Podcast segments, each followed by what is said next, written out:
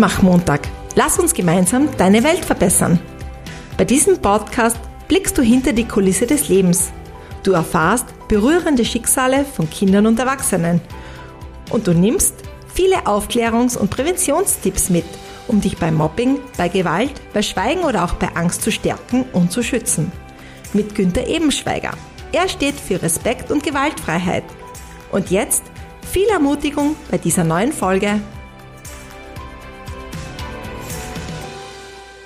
Zu dieser Folge wieder ein herzliches Servus von mir zum Mutmach-Montag. Lass uns gemeinsam deine Welt verbessern. Liebe Eltern, die ersten wirklich gut besuchten Elternabende sind vorbei und es gab schon sehr viele Fragen. Und in dieser Folge beantworte ich daher Fragen von Eltern zum Thema Mobbing in der Schule und ich beginne aber, bevor ich die Fragen beantworte, mit einem Brief einer Schülerin an mich. Das möchte ich Ihnen sagen. Ich wurde wegen meines Aussehens gemobbt und die Kinder sagten zu mir, dass ich hässlich und fett bin. Es fing in der dritten Volksschulklasse an, ich wurde angerempelt, beleidigt, ausgeschlossen und vieles mehr. Ich möchte gerne, dass mich diese Personen in Ruhe lassen, dass ich mich gut entwickeln kann und damit ich mich wohlfühle, auch in kurzen Hosen und T-Shirts. Ich hoffe, es hat jetzt ein Ende, weil ich halte das alles nicht mehr aus. Danke, dass Sie mir weitergeholfen haben. Ich finde es sehr toll, dass es solche Personen gibt, die Kindern und Erwachsenen helfen, damit das Mobbing ein Ende hat. Danke, dass Sie mir so weitergeholfen haben. Jetzt weiß ich, was ich machen kann, wenn es mir schlecht geht und ich gemobbt werde. Liebe Mama, lieber Papa, das ist die Seite der Kinder möglicherweise Ihres Kindes, das sich mir anvertraut, weil es, aus welchen Gründen auch immer, nicht mit Ihnen darüber sprechen möchte. So hat mir eben ein Mädchen aus einer Volksschule, das auch Mobbingopfer geworden ist, gesagt, Herr Ebenschweiger, ich habe noch niemand davon erzählt, auch meinen Eltern nicht, weil es mir so peinlich ist, dass gerade ich davon betroffen bin. Und ich denke, Gerade hier liegt eines der größten Barrieren, um Mobbing bereits in den Anfangsstadien zu verhindern und um Ihr Kind zu schützen. Und jetzt zur ersten Frage aus einem Elternabend dieses Schuljahrs. Wie entwickelt sich das Gewaltphänomen Mobbing und wann beginnt es? Mobbing beginnt, und das erzählen mir die Kinder und die Jugendlichen bei meiner Arbeit, oft schon im Kindergarten. Die Kinder erzählen, dass zuerst noch den Eltern, aber werden oft nicht ernst genommen und die, diese Einzelepisode ist oft nicht so krass, dass die Mamas oder Papas reagieren oder wie in einer der Trainings in Klassen ein Kind den Ratschlag erhält, ignoriere das einfach und mir das dann auch so weitererzählt. Diese Kinder entwickeln, man kann durchaus auch sagen, aus Hilflosigkeit heraus eine Bewältigungsstrategie, indem sie sich anpassen, indem sie versuchen, diese Gemeinheiten zu vermeiden, diesen Kindern aus dem Weg zu gehen oder, und das ist auch zentral bei solchen Gewaltphänomenen, sich selbst die Schuld oder die Mitschuld geben. Mit diesem Wissen, dieser psychischen und seelischen Betroffenheit und der Erkenntnis, die Erwachsenen müssten das doch sehen, und haben mir nicht geholfen, kommen die Kinder dann vom Kindergarten in die Volksschule. In der ersten Klasse steht dann natürlich Kennenlernen und Teambuilding an der Tagesordnung und kaum jemand denkt hier an Mobbing. Allerdings kann hier bereits im zweiten Semester ein Kind als Mopper oder Mopperin die Testphase starten. Das heißt jetzt, es sucht mit kleinen Gemeinheiten das Kind heraus, das, und das habe ich in meinen letzten Podcast-Folgen schon erklärt, einen Aufhänger hat, sich ineffektiv, also wenig wehrt und oder es in der Klasse zu einem Machtgefälle kommt, also deswegen zu einem Machtgefälle kommt, weil keine Schülerin, kein Schüler diesem schon jetzt zumindest leicht betroffenen Kind hilft. Meine jetzt doch langjährige Erfahrung zeigt, dass diese Testphase dann in der zweiten Volksschulklasse durchaus schon in die Konsolidierungsphase übergehen kann und ich dann tatsächlich in den dritten Volksschulklassen bereits massive von Mobbing, also eben von Menschenrechtsverletzungen verletzte Kinder vorfinde.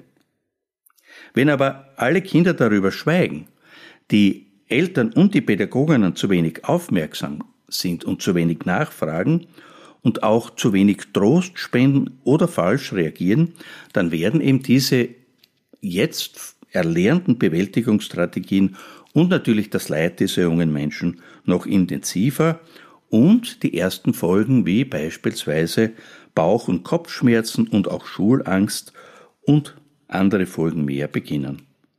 Und jetzt kommt das Kind in die Mittelschule oder in das Gymnasium und der phasenorientierte und gruppendynamische Mobbing-Prozess beginnt von neuem.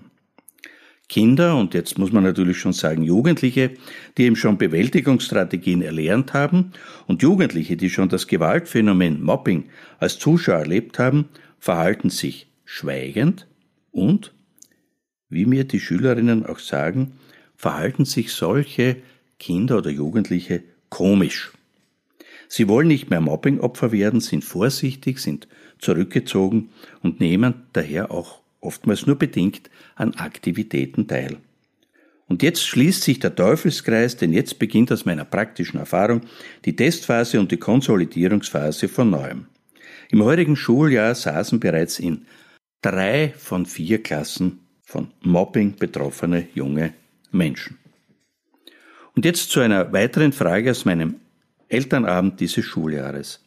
Was sollen wir als Eltern machen und wie sollen wir im Falle des Falles reagieren? Grundsätzlich setze ich voraus, dass sich Eltern aktiv Zeit nehmen und dem Kind oder den Kindern zuhören. Wenn das der Fall ist, du dir die Zeit nimmst und aktiv zuhörst, dann ist das Vertrauen in deine Reaktion oder in deine Reaktionen der entscheidende Faktor. Erst wenn dir dein Kind vertraut, dass du bei einem so emotionalen Thema nicht überreagierst und in dieser wirklich hochsensiblen, emotionalen Phase das Thema nicht öffentlich machst. Also, dass du eben nicht sofort die Mopper-Älterinnen anrufst oder in die Schule gehst äh, und hier äh, die Lehrerin oder den Direktor kontaktierst, erst dann wird deine Tochter oder dein Sohn dir vom Leiden erzählen. Aber was heißt das jetzt? Erwachsene, in unserem Fall bist das jetzt du als Mama oder Papa, sind tatsächlich das Bollwerk gegen Mobbing. Aber eben nur dann, wenn du das Richtige richtig machst und deine Emotionen nicht über das betroffene Kind, wir sagen, ent minus sorgst, also entsorgst. Und damit das eben nicht passiert, bist du für deine Emotionen selbst verantwortlich und musst für dich selbst eine Haltung eben entwickeln, damit das nicht passiert. Denn erst wenn dein Kind dir als Mama und Papa vertraut, wird es dir erzählen, was passiert und dir vermutlich auch den langjährigen Prozess der Demütigungen, der Gemeinheiten, der Ängste und der Folgen schildern.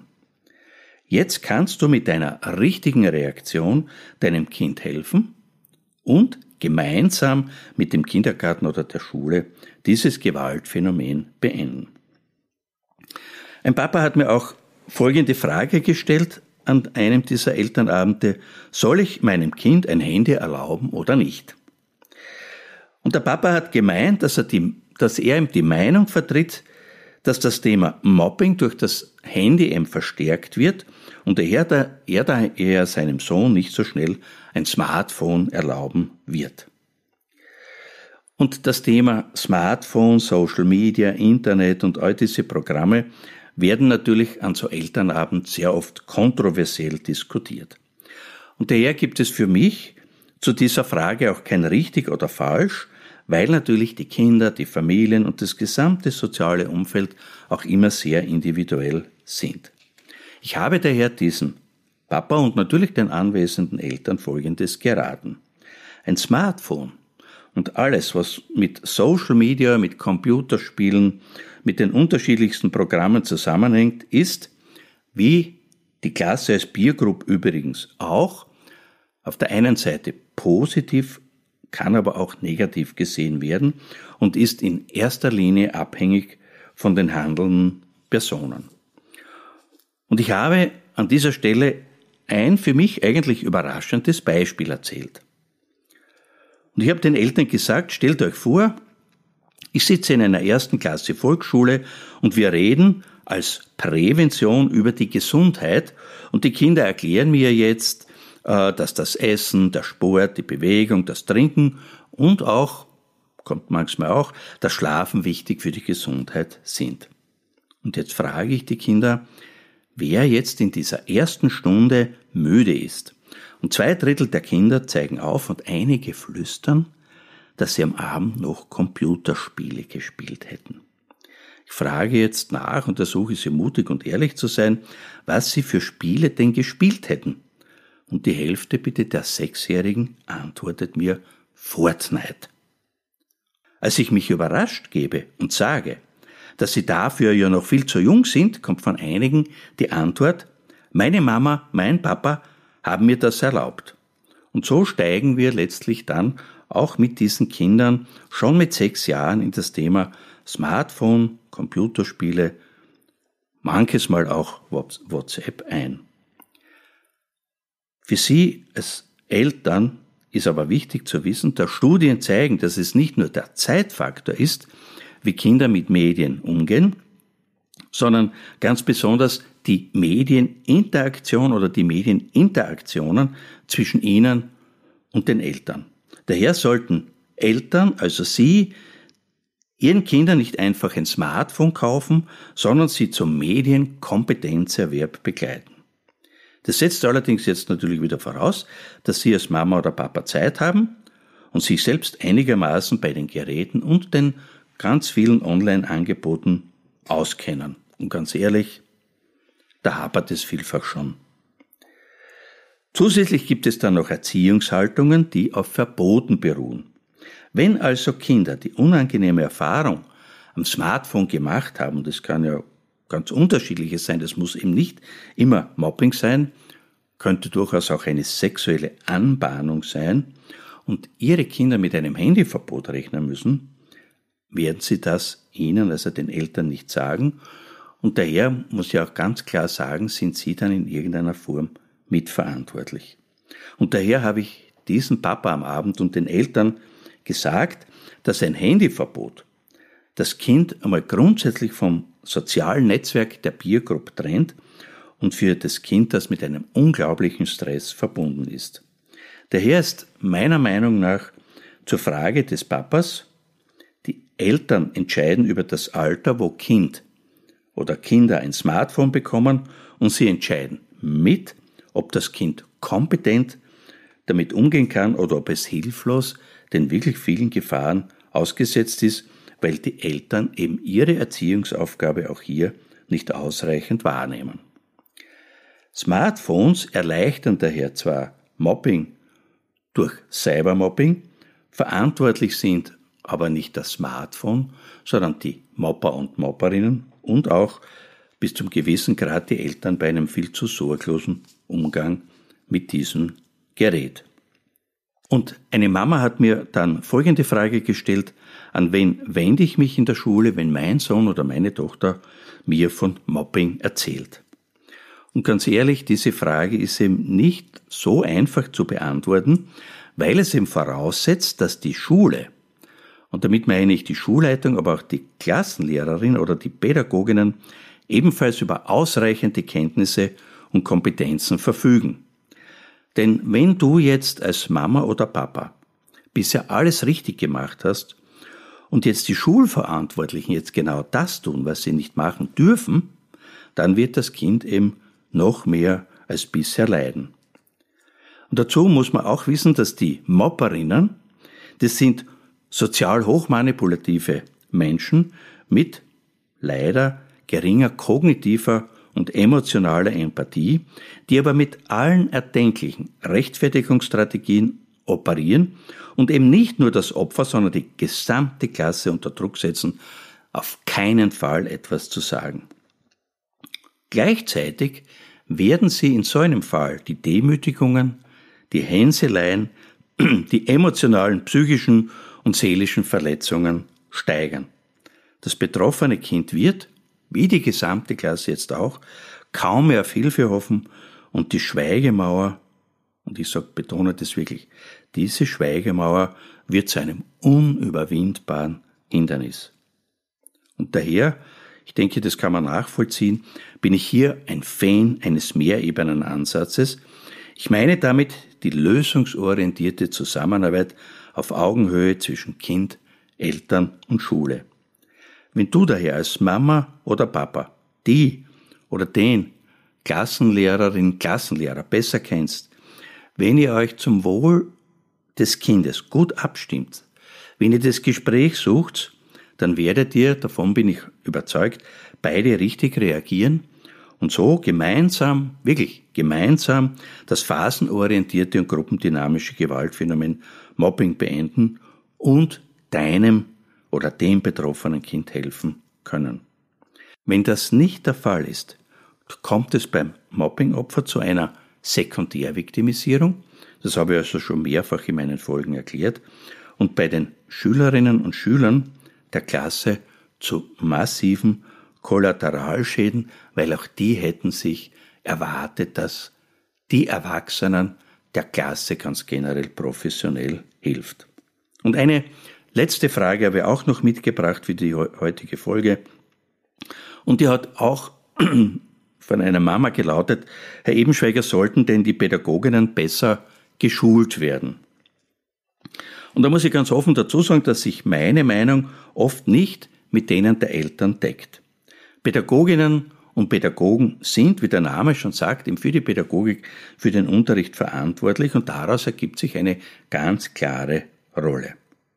Und daher zu dieser Frage ein Ja, dort, wo es um Beziehungsaufbau, um Classroom-Management und auch um universelle Prävention geht, also die alle Schüler ohne Stigma sozusagen betrifft und einbindet. Allerdings ein Nein dort, wo aus meiner Sicht diese pädagogische Rolle beim Thema Mobbing und einer damit jetzt schon verbundenen selektiven oder indizierten Prävention oder sogar einer Intervention unpassend oder sogar hinderlich ist. Weil, ganz ehrlich, hier brauchen wir dann keine Generalisten, sondern wir brauchen Präventions- und Interventionsprofessionisten und Expertinnen. Die einzige Ausnahme dazu wäre, wie zum Beispiel in Deutschland, wenn es ein Unterrichtsfach gibt, wo speziell ausgebildete Pädagoginnen nur für solche Präventions- und Interventionsmaßnahmen verantwortlich sind. Das würde aber im österreichischen System bedeuten, dass Pädagoginnen zusätzlich zum Unterricht dieses Programm, diese Arbeit machen müssten. Und das wäre aus meiner Sicht nicht nur unprofessionell, sondern würde, da bin ich auch überzeugt, ziemlich sicher mehr schaden als nützen. Und abschließend jetzt noch eine wirklich große Bitte an dich als Mama oder Papa. Mobbing gefährdet über die Schule hinweg ins Erwachsenenleben hinein langfristig dein Kind, den Jugendlichen oder eben deine erwachsene Tochter oder deinen erwachsenen Sohn. Und bei einem dieser Elternabende hat mir eine Mama zum Beispiel gesagt, dass ihre Tochter acht Jahre Mobbingopfer war und jetzt sich in einer psychiatrischen Behandlung befindet und sich zurück ins Leben kämpft. Stell dir daher bitte nie die Frage, ob du handeln sollst, sondern wie du deinem Kind professionell, menschlich, behutsam und lösungsorientiert helfen kannst. Wenn du, wie in den letzten Folgen, noch Fragen hast oder persönlich eine Auskunft oder eine Beratung wünscht, dann schreibe mir ein E-Mail an podcast.ebenschweiger.at oder kontaktiere mich über soziale Plattformen wie WhatsApp, Facebook, LinkedIn. Freue mich natürlich wieder, wenn ich dich motivieren konnte zuzuhören, wenn ich dich auch ermutigen konnte, aktiv zu werden und wie immer wenn du diesen Podcast Mutmach Montag weiterempfiehlst. Zum Abschluss heute was ganz Besonderes. Die kommende 33. Folge meines Podcasts Mutmach Montag widme ich schon heute Kindern und Frauen, die von Gewalt betroffen sind und aus diesem Titel heraus verlose ich zu dieser 33. Folge 33 Freikarten für den 11. österreichischen Präventionskongress am 14. und 15. November, der in Präsenz in Graz und online stattfindet. Also, höre nächsten Montag wieder rein und du kannst, wenn du die Frage beantwortest und mir das, die richtige Antwort per E-Mail schreibst, eine zweitägige Freikarte für diesen österreichischen Präventionskongress gewinnen. Der Mutmachmontag wird nächste Woche daher zu einem Gewinnmontag für dich. Liebe Grüße, dein Günther. Mutmachmontag. Lass uns gemeinsam deine Welt verbessern. Günther reicht dir auch gerne zukünftig die Hand, spricht dich persönlich an und gibt dir eine Stimme. Weil einander Vertrauen ist ein entscheidender Faktor, um dich zu stärken und zu schützen. Du kannst Günther unter der Mailadresse podcast.ebenschweiger.at kontaktieren. Und jetzt weiterhin viel Ermutigendes in der kommenden Woche und bis bald. Ein herzliches Servus